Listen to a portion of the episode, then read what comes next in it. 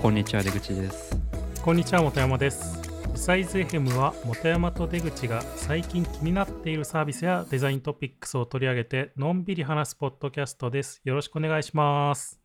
お願いします最近ようやく、あの PS5、うんあの前に買ったって僕言ってましたけど、うんようやく買えたって。うんそれをね、セットアップしたんですよ、この週末に。セットアップしてなかったねようやく いやとというのも、あのーまあ、僕もやあの PS4 の時にやりましたけど、あのファイナルファンタジー7リメイク、うんあれの、えっと PS5 版というか、それがリリースされたんですよね、へつえい最近。へで、まあ、おこれはと思って、ようやく PS5 やる時が来たと思って、 えうんまあ、開封して、うんで週末、まあ、例のごとく PS4 からのデータ移行とかをやってたら、まあ、ほぼほぼそれで終わるっていうまだやって ないで結す局ゲーム自体はまだやってないんですけど FF7R のリメイクでその、まあ、まずあの PS5 版としていくつかまあ改善点とか、まあ、グラフィック改善したりとか、ままあ、インターグレードっていうのが出てんだけどそれにプラスしてあの追加ダウンロードコンテンツっていうのも出ていてですね、へえまあ、これは今までにはなかったストーリーの部分を追加してるのかな。うんまあ、正直僕、あの、 原作というか、元々の FF7 やったことないんですよ、実は。うん僕もやってないかもだからもう、純粋になんかもう一から楽しんでるっていう感じなんですけど、FF7 に関しては。 FF7 ってクラウドのやつですよねあ、そうそうそうそう。これまうあんじゃあやってないってことは FF7。やってないんリメイクもか含めてやってない気がする多分中学校ぐらいだったようなうん、多分それぐらい。やってるの見たことはあるとかあなんかそのレベルのな気がしああ、ますそうそう。そう 僕もね、友達がやってんのをなんか見てたぐらいの。そうそうそうそう感じだから何なんだろうなみたいな感じでこう見てたぐらいな感じなんだけどうんいやじゃあもう FF7 リメイクはもうおすすめなんでこれはもう PS5 のコンテンツとしては非常にこうおすすめしがしやすいというかうんやつなんじゃないですかねなんか前もなんかあんまり PS5 であんまやりたいゲームないって言ってましたけどところがですね10時間ぐらい PS5 連続合計やってるんですけどうんそこでコントローラーが壊れましてえ ドリフト問題っていう今ちょっとなんか PS5 訴訟を起こされたりしてますけどはいそのコントローラーのアナロアナログスティックが勝手に動くっていう問題が 発生しましてあれついに修前理前になんか修理に出しましたあ 前なんか治ったって言ってませんでしたなんかいやなんかなんかちょっとアップデートかかったんですよねそれでうん治った、一瞬治ったんですけどやっぱ結局発生してうーんなんかもうダメだと思って、まあ一応保証期間なんで無料で直せ直してもらえるむ直すっていうか交換してもらえるんですけど うんなんで今交換中ですなるほどいやでもなんか調べるとなんか交換したのにまさまた発生したとかなんかそういうツイートもちらほら見るんでまあなんか変わってなかったらあんね、ま期待できないですけど交換しても一緒っちゃ一緒だよね。そうそうそうなんで本山さんもお気をつけくださいまあ僕はそこまでまだやってないからな、これからちょっと時間見つけて FF7 リメイクのインターグレードをやろうかなと思ってますけど。い いっすね。いや、これでもね、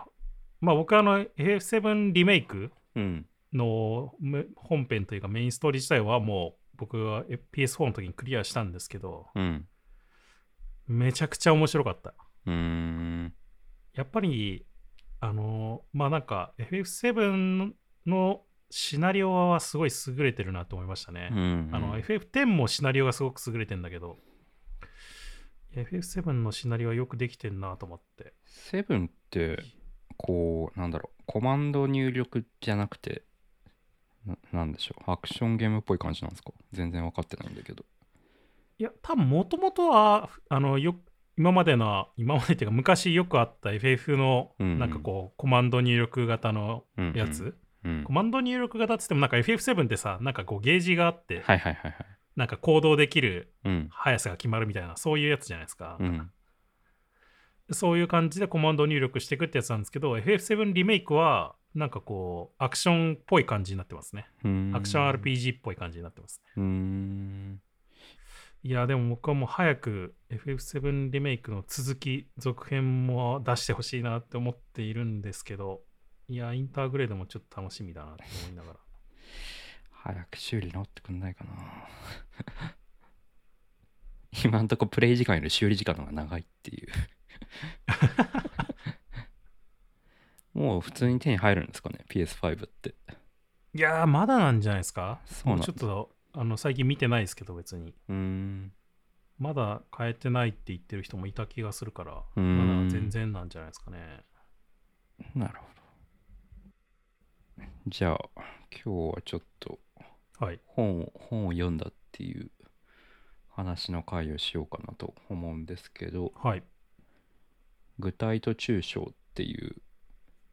本うん。なんですけど、読んだことあります本山さん。読んだことはないですね。まあ、最近出た本じゃなくて、2014年なんで、うん結構前からある本で、まあでもなんか結構、こういう具体と抽象みたいな話、なんかこのポッドキャストでよくや、よくしてるなっていうそうですね。気がするんですけど、まあなんか問いのデザインをのあの本の本を読んだっていう回もそうだし、 うんまあなんか何何回かちらほらしてる気がするんですけどまあ例によってこの手の話が好きなので読んでみましたっていう感じですね。でまあ全体的に100 130ページぐらいうん。の本で結構あと漫画4コマ漫画もとかが出てきたりとか、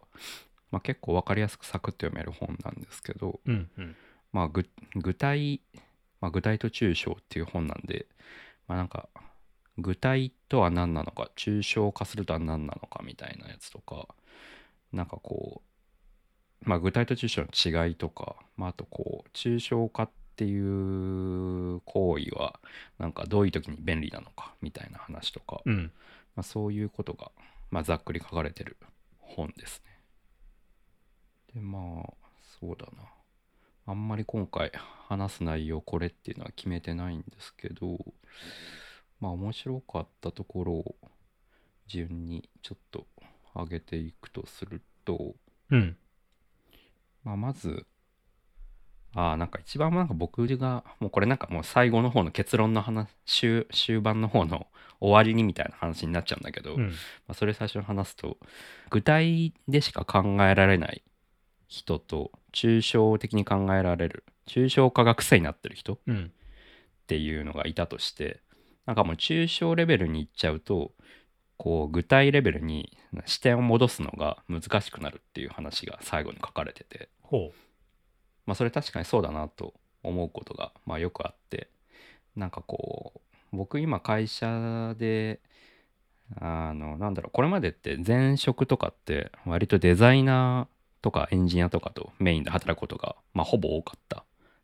でやっぱエンジニアとかデザイナーってその抽象化するとかうん具体にするとかってすごい慣れてる職種だと思うんですよね。う。うん。それが求められるし、まあ、慣れてる人が比較的多いうん。特に UI デザイナーとか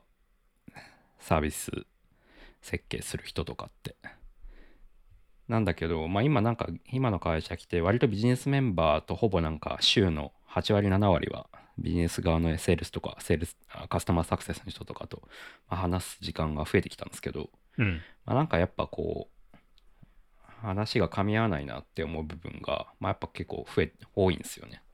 でそれって何なのかなと思ったら、まあ、やっぱこう具体具体で見てるのか抽象度高く見てるのかのなんか違いがなんかあるなと思ったんですよね。うん。なんか例えば、あの、まあ、プロダクト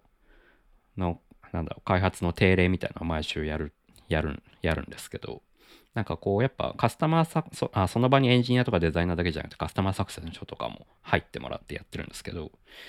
まあ、やっぱカスタマーサクセスの人とかが上げてくる、うん、フィードバックって、割とやっぱ具体なんですよね。こうそれは、まあそうだよね。当たり前でそうそう、具体的なお客さんを目にし目の前にしてその人うんたちの要望を吸い上げてきてくれるから、まあ、すごい具体になっていて、うんうんで反面僕らエンジニアとかデザイナーが会話する話ってその具体に対して具体で答えるんじゃなくてなんかある程度こう抽象化した上でなんか解決できないかみたいな考え方をするじゃないですか。うん。なんかちょっと前に、あの、なんだっけ、何の回だっけ。なんか上野さんのツイートの話みたいな。はいはい。OUI の話ね。ああ、OUI の時か。もう、もうしたと思うんですけど、まあなんかこう、具体度の高い課題に対して具体で毎回答えてると、まあ10の課題に対して10個機能作んなきゃ、10改善したりとかしなきゃいけなくなっちゃうから、うんまあそうじゃなくて、まあななるべく手数少なく、たくさんの課題を解決できるようにっていう、こう、抽象化の作業をうんこうぎ会話の中でしていくと思うんですけど、うんまあ、やっぱそれって多分反面その具体と向き合っているカスタマーサクセスの人から見たらなんでこの会話してんだろうとか いやそんなことよりなんか早くこの課題を解決してほしいみたいな、うんうん。なんかものによってはなんかこう抽象的な解決策がその場では出せないから、まあ、ちょっと一旦置いときましょうかみたいな話になることもあるんですうよね。ん。なんかもうちょっといい解決策が出てくるまでちょっとステイしましょうみたいな。でもなんかそれってやっぱ具体と向き合ってる人にとってはなんでそうなるのかって分かんなかったりすると思うんですよ。うんうん。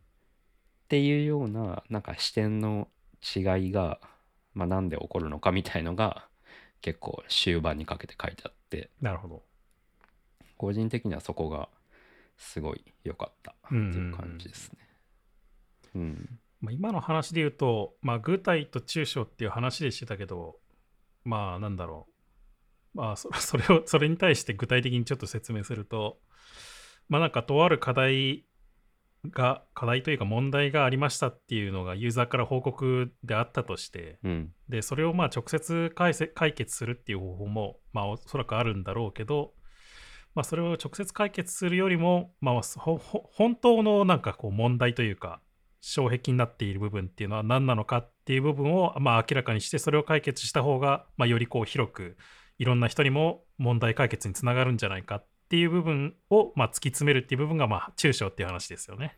うん、まああとそれもあるしそのより解、うん、そうそうですねその解決策問題とよ言ってるもののあうん本質をより捉えるっていうところの抽象、うん抽象化もあるしはい。解決策をより汎用的にするって意味での抽象化もある感じですかねはい。そうそうそうんうん、まあそこに対して、まあ、取っておくかどうかとかっていう話は、まあ、まあ多分こう優先度の問題だと思うんですよう、ね。あそうそうそうそうだからだからまあその、うんまあ、そこはあんまり具体抽象そんなに関係ないような気もしますけどあまあでも、まあ、優先度も含めて、えっとまあ、これはもうちょっと後でも良いっていう判断ができるんであれば、まあ、すぐに、まあ、緊急度の高いものでもないので、まあ、抽象的にもうちょっと深く考えられる時間を取ってやろうって話そうそうそうだからつまりその抽象化をするっていうところの優先度が高いっていう話うんうんはいなんだけど抽象化するところの優先度がなぜサービスを作る上で高いのかっていうところがそのさっきの例で言うとカスタマーサクセスの人から見ればわからないから、うんうんうん、なぜ抽象化するしなきゃいけないのかを抽象化しないといけない抽象化抽象化するっていう作業を優先度高く見積もるのかっていうところがわからなくてであれば抽象化抽象度が低くてもいいから早く解決できた方がいいんじゃないかと思ってしまうっていう、はいはい、そこのちぐはぐうんが結構あるなと思うんですよね。うん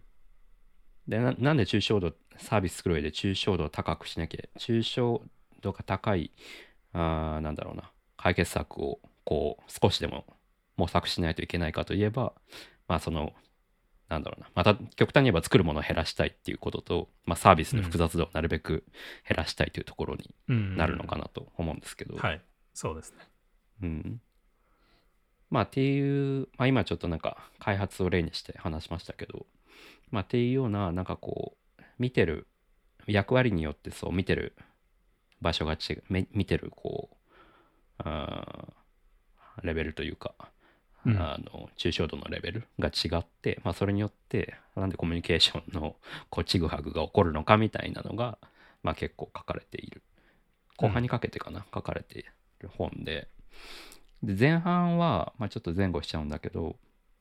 あの今ちらっと言ったその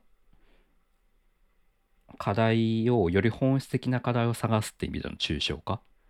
うん。だとか、えー、と課題を複数の課題が解決できるように汎用的な解決策を探るっていうその汎用的にするって意味での抽象化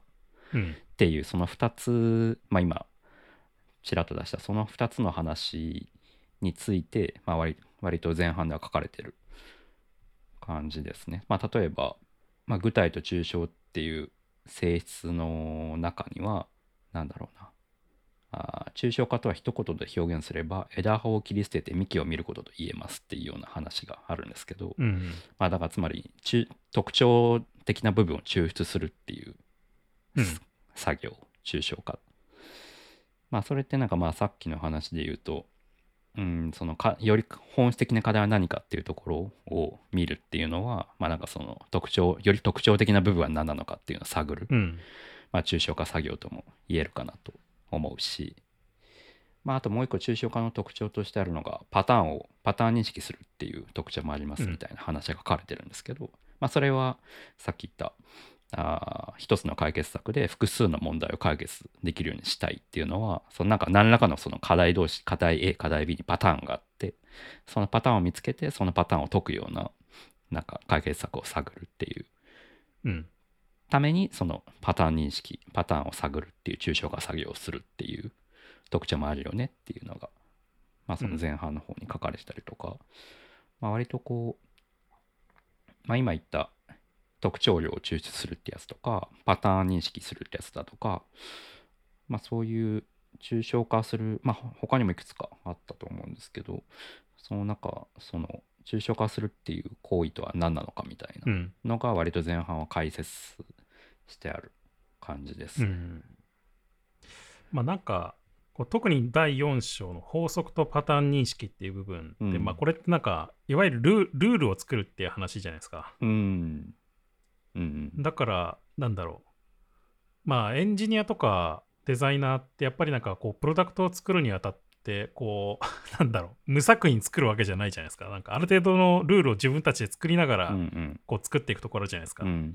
まあ、例えば、デザイナーなら、なんかこう、ボタンっていうコンポーネントを定義するとか、うん。まあ、細かいところで言うと、うん。まあ、そういうルールをこう作りながら組み立てていくとか、うんまあ、そういうことをやってるわけだよね、普段からそうそうそうそう。まあ、エンジニアも同じようにこうなんかどういうふうに書いていくかっていうのを含めて、まあ、オブジェクトを定義するだとか、まあ、いろいろやってると思うんですよねそうなんですよね。だからまあエンジニアとかデザイナーみたいなこう開発メンバーっていうのは割とそういう話がまあこうとっつきやすいというか、そうっすね。まあ、そう普段からそういうふうに考えてるっていうところはありますよね、やっまぱあり職業病というか、ま あ、特にエンジニアはまあそれこそクラスっていう概念、まあ、うんそうそうそうそうまあオブジェクト思考がそうっていう話なんですけど、 うんまあそうだねクラスっていう概念があって、そのクラスがプロパティとか持っていて、うんでそのクラスの継承みたいのがあって、まあ要はうん魚クラスがあればその下に なんかこうあなんだあ魚類クラスみたいのがあってその下に魚クラスみたいのがあってみたいななんかそういうねことをなんかまあ仕事をする中で自然とやっていくからまあ、設計っていう部分には暗にそういうやっぱりルールを作る、まあ、法則を作るパターンを認識するっていう部分が入ってるところはありますよねやっぱり。 うんだしまああとなんか経験上その注釈を失敗したものうん例えば、うん、フィグマでデザインをしていて、うんうまくコンポーネントで抽象化できずにこう一個一箇所直そうと思ったらなんかこう一つのなんだろうなマージンを直そうと思ったら いちいち全部のはいはい。こうアートボードの直しに行かなきゃいけないみたいなここをあちゃんとコンポーネント抽象化しとけばよかったなみたいな、うんなんかそういう身をもった失敗をするじゃないですか。そう ね普段からまあ日常の中でそういうことをしてるよねやっぱり。そうそうそうだからあここをこうなんだろうなテーブルレイアウトみたいなそういうくくりでこう抽象化しておけばうんうんなんか良かったのかもしれないとか こうどう抽象化すべきかとかあこの抽象度は失敗したとか、うんうん、逆に抽象抽象化しすぎて なんかこうななんつったらいいのかな例えばエンジニアリングとかでよくあるのが抽象度が高すぎてこう何でも使えるんだけどんなんだろうなあらゆるものから参照される便利クラスを作ってしまうとかうんなんかそういうのがあったりすると思うんですけどうんとかっていうのがまあやっぱな、まあ、仕事上慣れざるを得ないというかうん。うん、やってるから、まあ、割と鍛えられてる職種なのかなと思うんですけど、うん。うん、やっぱ多分そうじゃない人たちの場合は、うん、そこのなんだろう高い中小レベルがその仕事上求めら求められるケースが多分少ないかったりとか頻度が低かったりうんす。ると、まあやっぱこう見てる視点の違いなんか別にそれは具体しか見えてないからダメっていう話じゃなくてなんかこう、まあ、この本の最後にもあったんですけど高い抽象レベルで慣れちゃってる人はそこまでそのなんだろうなピラミッドでよく表現されますけどピラミッドの上から見えてる人はもう下から考えることがそもそもできなくなるみたいな、うんことがまあ、書かれてて、まあ、そういう弊害もあるんだろうなっていう。なるほどね。うんまあなんかでも、まあ SARS のプロダクトを作ってるんじゃないですか。うんその、まあ 2B 向けか。うんうんで、2B あ向け僕っのて、仕事ね。そうそうそうそう。2B 向けってあ、やっぱり案にそういう ことに、まあ、な気をつけないとなってしまうことが多かったりしますよね。そのなんか、ななんだろう、こう、顧客っていうのがすごく、まあ、直接それがお金につながるっていう部分がまずあるってあるし、うんうん、あとその、いわゆるユーザー数がそこまで多いわけじゃないですか、じゃないじゃないですあか、ーそのはい 2C はい向けに比べてう。んうんうんだから、その一人一人の意見がすごく強くなる。いやそれはそのユーザーがありますだから、それを、まあ、き案にこう、聞き入れまくっていくと、まあ、どんどんこう、何々さんバージョン、何々さありんますバージョンみたいあな、るあるなんかバージョンがいっぱいできて、すごく大変なことになってしまうっていうことが、まあ、過去によく、まあ、そういう話はありましたよね。ありますねその具体実証がすごく見えやすいというかう、うんんまあ逆にねなんかね。その、す数千万人が使うような 2C サービスの場合はまあどうしても数の原理で 見えなくなるっていうのはうん、良くも悪くもありますからねそうですね。あとなんか面白いな確かになと思ったのが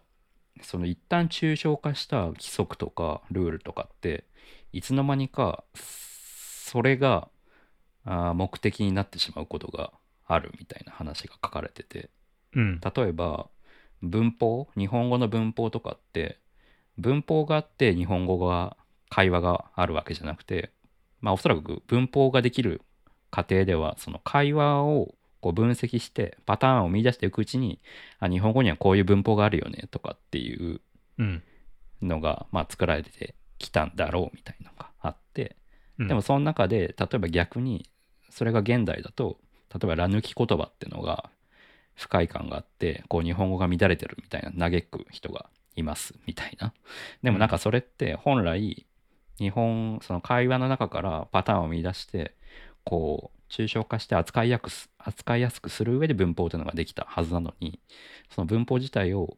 こううん重んじて会話が間違ってるっていうのはなんか本末転倒なんじゃないみたいなそういうまあ話があって、はあい、確かにそうかもしれないなと思って、あーそれなんかあれだよね、ようくん、英語の勉強とかそういうのあるよね。ああそうそうそうそうなんか、英語って別にさ、その勉強のための英語じゃないじゃないですか、やっぱり。うんうん話す、会話のための、コミュニケーションのための、まあ、英語だと思うんですよね。うんうんで、まあ、そのコミュニケーションが重要なんだけど、なんかこう、文法を頑張って覚えるみたいなところって、なんかこう、なんか変な感じのところがあるっていうか。うんうんうんうんなんか結局なんかその頑張って覚えた文法よりももっと重要なことがあるよっていう、うんそういうところあるよね。うん、なんかなんかこうルールその抽象化したものって、まあ、ルールとか理理論とか法則とか公式とかってそれはなんかこうなんかその物事を新しく学ぶ時にはすごい便利なんだけど、うんそれがいつの間にか絶対的なものになってなんかそこをしんなんかそそこに合わせることがなんか正しいことだみたいなあーなんかこう手段と目的が逆になるっていうことがあるから、まあ、注意した方がいいよっていう話が。いや、書いてあそりましたねれはある、ある、あるっていうかまあ僕はだから、まあなんだこのデザインの話に戻るとさ、うんまあ、さっき言ったそのコンポーネントをまあ作ったりするわけだよねこうんうんうボタンだとかまあレイアウトも含めて、うんうんだけど僕なんか作っておいてそれをこうこう壊したくなる時がはあいはいるはいはいっていうかさ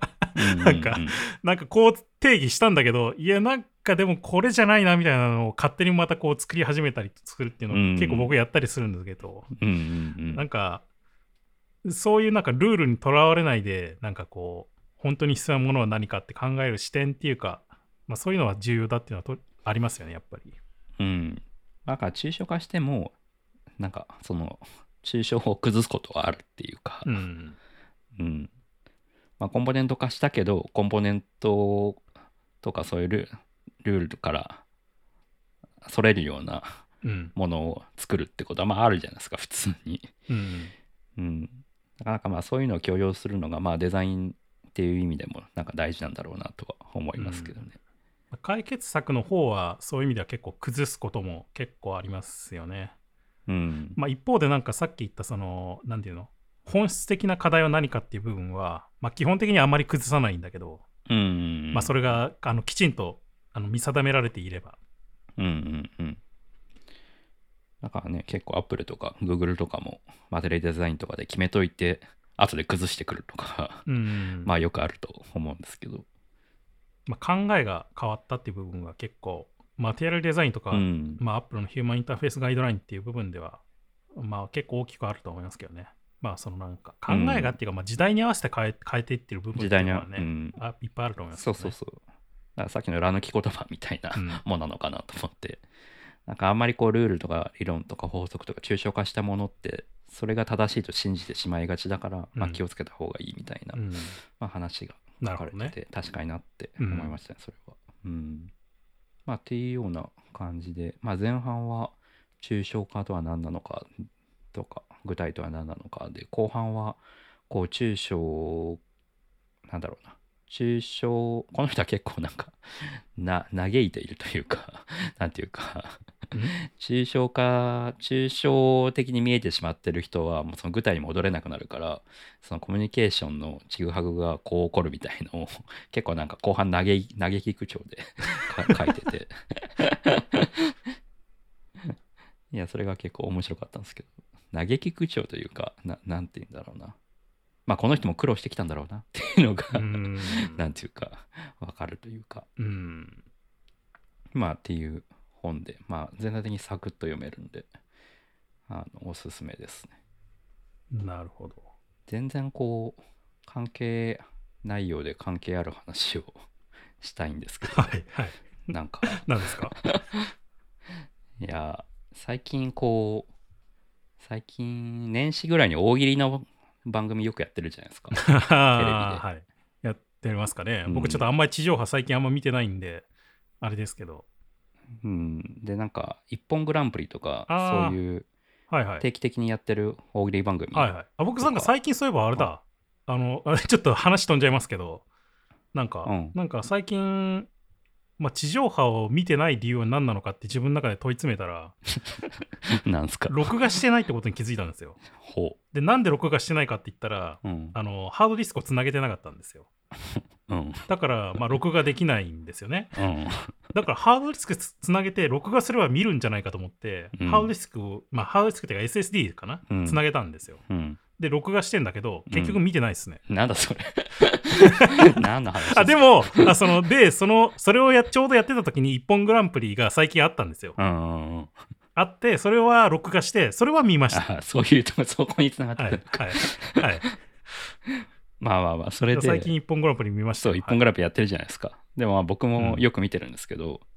なんかいまあ大喜利って結構なんかサービスデザインと近いんじゃないかなと最近よく思っててランプリ」ほなんかでまあその後こうそうだよなうん近いのかもなと思ってぼんやりこう1本グランプリとか他の大喜利番組とかよく見てて、う、うん、でまあふとググってみたら大喜利から学ぶ問いのデザイン一本グランプリのお題の9パターンっていうこう問いのデザインが書いてる人が書はいいはたいノートが出てきて、 はいあもうなんかこれじゃんってもう書いてる人もドンピシャだしあーやっぱまそあうだなよんなか分かってきたなんかはいなんとなく分かってきた思っててうんなんかこまあ僕、まあ芸人のラジオとかもよく好きで、まあいろいろ聞いてるんですけど、こう、うんなんかよく、こう、そういうラジオとかで話されてるのが、まあなんかお笑いとか、まあ大喜利うんって、なんか一個パターン、パターンがあるよねみたいな、そうんの、振り、振りと落ちみたいな、なんかこう、うん、なんだろうな、まあ、いろんな笑いの取り方がある中でも、なんか一つのパターンとして、なんかこう、常識うんを崩した瞬間に笑いが生まれるみたいなのが、うんまあ一個あるよねみたいな話があって、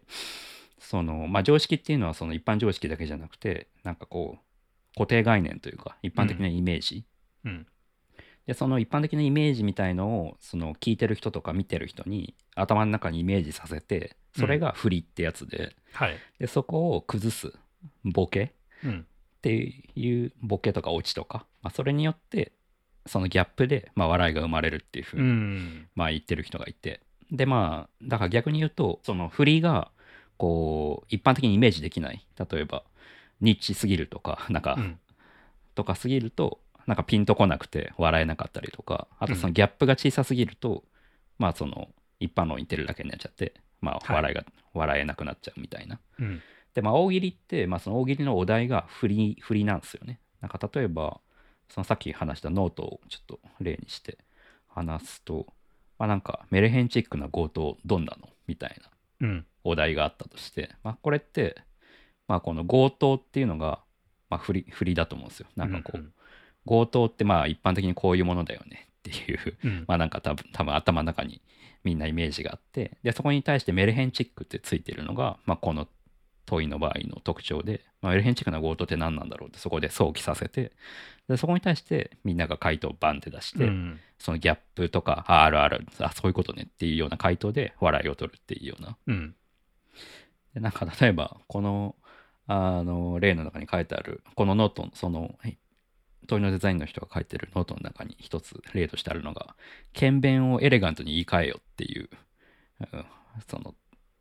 大喜利のお題があったとしてうん。バカリズムの優勝の回答が「クソワッサン」っていう 回答だったらしくて、はいはい。まあ、これは多分エレガントっていうののエレガントからイメージするなんかこうエレガントが振りだと思うんですけど、うんそのエレガントっていうものに対してクロワッサンっていう なんかこうクロワッサンってなんとなくエレガントっぽいなみたいな そういったなんかこうじょ常識じゃないけどなんかこう固定概念というか固定されたイメージはい。があってそこに剣弁とクソを掛け合わせるっていう うんなんかその落ち落とし方があるっていう、まあ、この回答がはいはい。まあなんか結構その一つのフリート落ちの例うんとしてあると思うんですよね。まあなんかちょっと話を戻すと、まあこれも一種の抽象化なんですけど、メルヘンチックな強盗どんなのっていうようなお題があったとして、でそれに対する答えを考えるじゃないですか。うん。なんかその中でメルヘンチックな強盗っていうのが、この考える行為でのフレ、一個のフレームだと思うんですよ。うん。だからうん突飛なことを言ったとしてもその強盗だとかメルヘンだとかに何らかかかってないと、うんこの大喜利って成立しないと思うんですよね。だからこういかにこのフレームの中でフレームに収めるかあるいはこのフレームを崩していくかっていう部分で回答を出さなきゃいけないと思うんですけど、うん。なんかそれがなんかサービスデザインと似てるなと思って飛んだな、い きなり。急、急に飛びましたね、いきなり。今。うんいや、なんか問いのデザインと一緒、まあ問いのデザインの人が書いてるノートなんで、まあ問いのデザインの話と似てくるんですけど、はい。まあ結局なんかこう、問いの設定の仕方によって、その解決策がうん。出やすかったりとか、そうね。そのギャップが生まれやすかったりとかするじゃないですか。うん。なんかその問いが持ってるフレームをどう作るかっていうところうんそうが、だね。なんかいい回答を出す上で大事になってくるとはい思ってて、だからサービスデザインとかも結局どういう課題どういう問いに対して答えるかってところがまあ大事だからまあなんか一緒だな、一緒の行為だなとも思ったんですよねなんかこうう、ん。まあそうだね。うんだから僕らは何かの問いに対して、まあ、サービスっていうとかプロダクトっていう形で、まあ、答えて答えを出してるわけなんだけど、うんまあ、大喜利の場合はそれを、まあ、よりプリミティブにやってるというか、うん。なんかこうフリップ一つで回答を出して、まあ、目的は僕らの場合はなんか課題を解決することだったりなんか便利にすることだったりするかもしれないけど、はい。まあ、大喜利の場合はまあ笑いを生むっていうところはい。っていうところでまあなんかあーなんかサービス開発をこう、こう、なんかよりこうプリミティブにこう高速にやってる感じがするなっていううんのが、まあ思ったんですよね。大大喜利を見てて。なんかあのその「一本グランプリ」もさうん。まあ本編「一本グランプリ」もあるんだけど、うん。なんかこう前哨番組みたいのがあるあーあるんですはよね、いはいはいまあ、番宣用のううなんかこう歴代 王者たちがさなんかこうかまあその過去のなんかえっとお題うん、うんうんみたいなのを振り返りつつ、なんかこう視聴者の答うんうえんを紹介していくみたいな伝承番組があるんですけどうんなんかその中でもなんかねちょっと話してたんだけど、うんやっぱりなんかそのなんていうのその「一本グランプリ」のお題も良し悪しがあるっていう話があるんですよね。うんうんうんそのこれはなんかすごい笑いにしやすいよねとかっていう意味での良し悪しっていうのがあって、まあ、それもやっぱりそのなんだろうなんか最初の問い問いのデザインっていう意味では、まあ、お題の良し悪しっていうのが、まあ、お笑いお笑いに関してもやっぱりあるんだなってうんいうところを、うんうんまあ、もしかしたらあるのかもしれないですねやっぱり。あとやっぱ回答者によっても例えばバカリズムとかうんオードリーの若林とかは割とこう王道の回答というか、はいなんていうかちゃんと振りを守った上でそれを、うんあ振り統治をちゃんと守った上で回答してくるみたいうんなパターンの人もいれば、なんかネプチューンのホリケンとかは、はいはいなんか割と自分のキャラクターを前面に使ってうんこう音とか動きとかでもう使いながら笑いを取るみたいな、そのただなんか振りとか落ちとかそのフレームとかは全然こう 逸脱しまくってんだけど、まはあいなんか笑っちゃうみたいななんかそういうキャラクターを押し出した回答の仕方もあるしなんかそれも結構なんかあの面白いというか、うんうんまあ、サーサービスプロダクトの作りもまあなんかなんか近しいものはあるなと思っててなんか割とこうビジョナリーとか ビジョナリーの人とかなんかこうこれが作りたいみたいなのが強いタイプのこう創業者とやるとなんか、うんなんつうのかななんだろうなまあつ物作る上でユーザーインタビューとか一切しないとかそういう人もいるじゃないですかなんかうんうんこれが作りたいんだみたいなもういればなんか結構そういうリリサーチを綿密にやっていくタイプの作り方の人もいるじゃないですか。うんでそれってまあ結局パターンをどう探すかっていうところなのかなと思うんですけど、なんかそういうまあ回答者による回答回答の仕方の違いっていうのもまあなんか似てんなと思うことがまあなんかちょっとサービスの方にどう当てはまるかわかんないんですけどなんかうんお笑いで言うとさ、うんこの場の空気みたいなのあるじゃんああありますねそうそうそうそうだからそれもさ一つの常識っちゃ常識じゃんあそうなそうんそうかそうそうなんかふみんなこういうふうに回答してってるっていう中でちょっと外したそうなんそかうそう違そうう回答の仕方をするっていうのもさなんかこう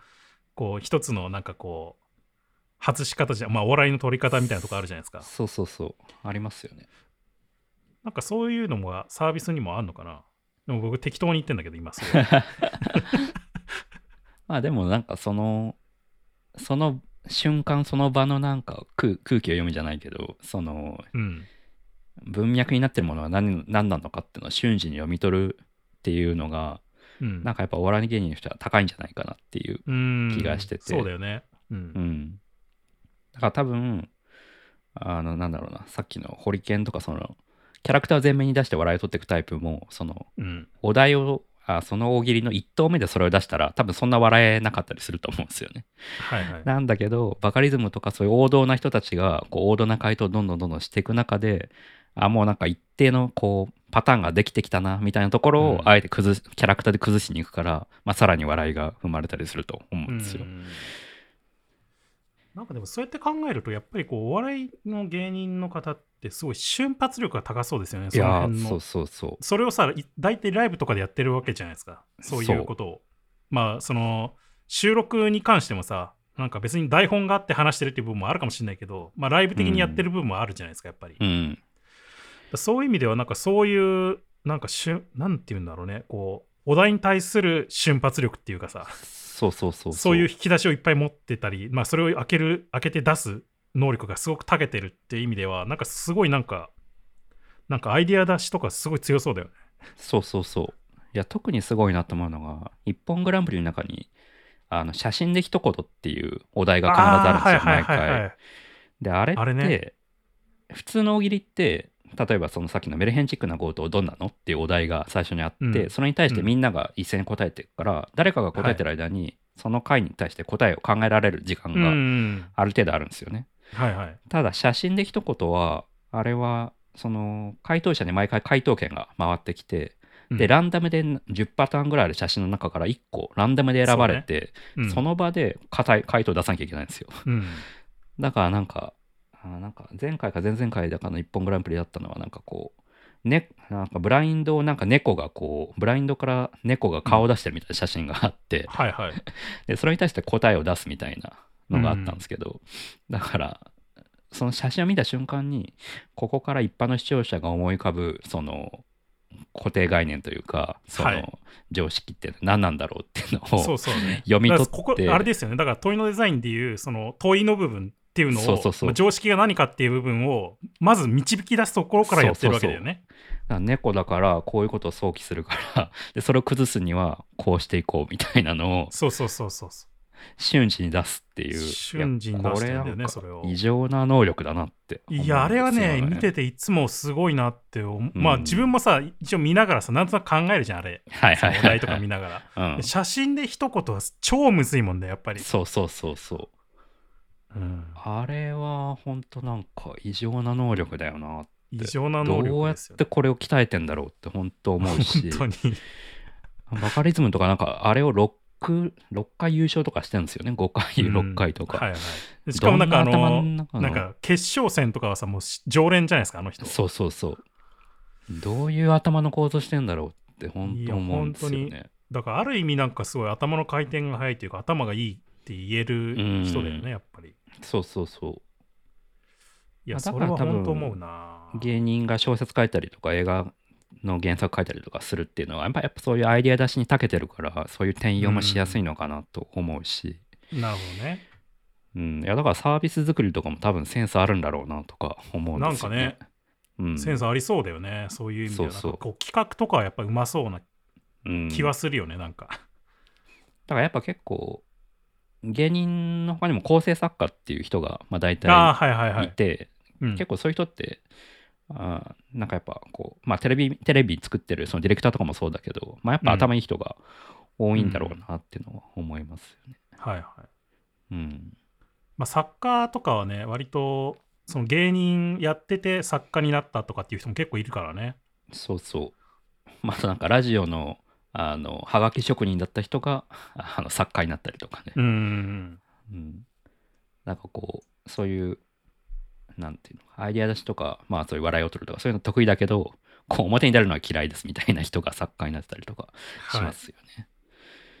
いや、あれは確かにね、すごいなっていつも思いますね。確かに。うん、あと、なんだったっいやだけからななちょっとね、うんそういう引き出しを出すっていう意味では、なんかね、すごい昔にね、あのー今、タクラムで働いてる、うんあの、カナさんっているじゃないですか。はいはいはい。カナさんが、あの、ネットフリックスの番組で、あのーうん料理の、なんかこう、大会というか、 料理の鉄人じゃないけど、海外版の、なんか、その料理、お題が出て、うん、料理作って、なんかこう、対決するみたいな、うんなんかチームで。うんうんっていう番組をなんか見ててなんかこの人たちのその引き出しの多さというかそういうのはすごいなっていうなんかこう感想を言ってたんですよねああ、。ほんほんほん。なんかそれも、まあ、いわゆるそのお題があってそれに対してどういうふうにこう自分の引き出しを出してこ確かにう解釈して出していくかっていう意味では、まあ、似たようなこうんう瞬発力を持ってるなっていうふうに思ってましたね。それはその場でお題が出て料理するってことですかそうそうそうそうそうああ、なるほどね。まあ確かに。しかも、それそれねその番組僕もね見てたんですけど実はそれの面白いところは、その、うん、まあ、いろんな国の料理人みたいなのがチームで出ててああ、なるほど。でしかもそのお題もいろんな国のその料理のなんかお題が出るんですよタコスだとか、うん、なんかまあ寿司ってあったかどうかわかんないけど寿司とかうん、で場合によってはその料理知らない場合もあるんですよなんとなくうんうん、なんか名前だだけ聞かされてこれを作れって言われるんですよなんか急けに、うんうんうんうんでなんそのチームのメンバーによってはなんかこれ聞いたことあるかもみたいななんかそれの手がかりだけでもうひたすらアレンジしてなんか自分たちの引き出しの中で作っていくみたいな、まあ、そういうなんか番組なんだけどうん。うんなんかねすど確かになんかそういう小さな糸口からなんかこうなんかそういうのを引き出し出してなんかこう即座にしかも時間制限もあるからやっぱり、うんなんかしその瞬発力でもうガガッと作っなんか新しいものを新しい料理を作っていくっていうなんか瞬発力ってのはやっぱすごいなっていうふうに僕もまあ見てて思いましたね。確かに。まあ料理もこうパターンはあるじゃないですかなんかこうん。ううんあとなんだろうな違うように見えて似たパターンの料理例えばじゃ肉じゃがとカレーとかうん。あるじゃないですかはでい。こう、まあ、調味料ごとのなんだろうなこれとこれを混ぜ合わせたらこういう作用が生まれるとかってなんかうんこの、よりミクロなパターンもあったりとかするっていうのは、結構こうやっぱサービス開発と似てる部分はあるかもしれないですね。 うん。いやなんかなんか結構何回か前のアフタートークでやってたアップルアップクリップスをどう使うかっていうやつ 話をは本山さんと大喜利してましたねそうあれも大喜利だと思うんです よ。なんかこう、アップクリップスっていう技術でどういうことができるのか、うんあとははい iPhone とか iOS でどういうことができるのか、あとうはん BLE とか Bluetooth とかそういう技術が何な何なのかっていうのがフリーでフリーとしてあって、うん。で、そこ、それらを使って、こう、なんか、こう身近な課題をどう解決するかっていうお題だと思うんですよね。大喜利だと思ってて。う。うんん。いや、だからなんか結構こう、大喜利番組のその芸人のその回答の仕方とかっていうのをこうメタに見ていくと結構こうん。う、うん、似てるものもあるしああとなんかこう、うん、まあサービス開発のなんかよりプリミティブなものだと考えると、うんなんかこう練習にもなるのかなとか思ったりしす。ましたね。うんまあ大喜利もあるけど、なんかその、まあ、常識があって崩すっていう中の、その崩すっていうところの、なんかパターンもあるじゃないですか、そこの。ああありますね。こういう風に崩すとか、こういう風に崩すまあなんかいろんなパターンがあって、それも結う構んアイディア出しも同じなんですよね、結構。ああそうっすよね。そう、なんかこの、これをじゃあ、なんか外に置いたらどうなるのかとか、まあなんうんかそういう、なんかいろんなパターンがあるんですけど、上に持ってきたらどうかとか、下に持ってきたらどうかとかっていう。うん。まあなんか、うそういう意味でも確かに似てるのかもしれないですね。うん。だから多分いい大喜利のお題ってそのパターンを誘発しやすいようななんか作用があるのかなって気がしてて、うんなんか例えばゴジラが街を壊す時に心がけ心がけていることとはっていうなんかこう、はいお題が過去あったらしいんですけど「一本グランプリで」うんなんかそれってやっぱゴジラが街を壊すっていうなんか固定のイメージがより強いから多う分んパターンも誘発しやすい気がしそうてね。てうんまあそこがだからなんか、なんかみんなが知ってるような知らないようなってそうそうそうそういうような感じのやつだと、なんかこう、そうそうそうそう半笑いみたいになっちゃうみたいな話そううそうそう。 そういうとこあるよねやっぱりうん。そうそうそう。なんか似て、似てるというか、参考になるなと思って 見てるって感じ です。一本グランプリ。まあ単純に芸人がやっぱすごいなっていう。うんいやね、うんそれ思うところはさっきのさ、まあ、芸人もそうだし料理人もそうだけどなんかそういう特化した瞬発力っていうか、アイデアを出す瞬発力みたいなところってやっぱり、そうやでっすぱね。りなんか各職業そういうのがあるのかもしれないねうん。まああと僕ら瞬発力はそんな求められないじゃないですか。うんそうだねそんな、うんライブでいきなり答えを求められるわけじゃ そうないそもんうそうそう。じっくり考える時間があってやるもんだからね、普通そうそうまあ、そんなね、場当たり的なものじゃないからね、考えるものが。いやだからよりなんか瞬発力を持ってそうやってる人はすごいなっていう。うん、もうすごいね。思っちゃうな。うん。思うね。っていう、 なんか、だいぶ 話が飛んじゃったけど、まあなんかそういう、まあ話、うん飛んでるけど、まあなんか似たような話かなと思って て、具体と抽象うんのあの本の話と。うん。まあやっぱその笑いを生むって中にも、その具体、具体から抽象に持ってくっていうパターンがあると思うし。うんはい。そうね。まあ、具体、具体的な部分から抽象化して、それをさらに具体化して、またそれをなんかこう、提供してるって感じがしますよね、なんか。そうそうそうそお題なんかお題の中からどういう部分がそのなんか一般的なイメージなのかっていう抽象化をしてそれをまたさらに具体化してなんか答えを出すっていうような、う。そうそうそうそう。なるほどねうん、っていうのをこうこの本を読みながらあ大喜利の話がそういえば確かに最近あったなと思って、なるほど。うん、うん。面白いですね。まあっていう感じであまあ本自体はあのまあどっちかって言ったら多分具体でかん抽象化して考えることが苦手な人とか、まうあ、んそういう人が考えるきっかけとして読むのが多分いいかなと思ってて、うん。まあ、逆に抽象的に考えることに慣れてしまう職業上職業上すごい慣れてるとかって人に関しにとってはまああまあ確かにあるあるっていうような感じの内容ですね。なるほど。うん。あとなんか、具体と抽象トレーニングっていう、このひ著者の方が書いてる別の本があって、うん。まあちょっと僕そっちは読んでないんだけど、そっちは多分もうちょっと具体例として、そのどうやったら抽象的に考えるとか、そういうことがのトレーニングができる本なんじゃないかなっていううん。のを概要を見て思いました。なるほど。じゃあ、今回はそんな感じですかね。はい。はい。リサイズ FM へのご質問やご感想は、ハッシュタグリサイズ FM でツイッターにつぶやいてください。リサイズ FM は毎週金曜日に配信しています。Spotify、iTunes のポッドキャスト、Google ポッドキャスト、YouTube などで配信してますので、よかったらチェックしてみてください。あと、アフタートークっていう形で、この、まあ、収録し終わった後、またなんかダラダラと2人で喋ってるんですけど、まあ、そちらは YouTube で、えっと、アフタートークとして切り出して配信してるので、なんか、もしよかったらそちらもチェックしてみてください。ということで今回はここまでまた次回お会いしましょうさようならさようなら。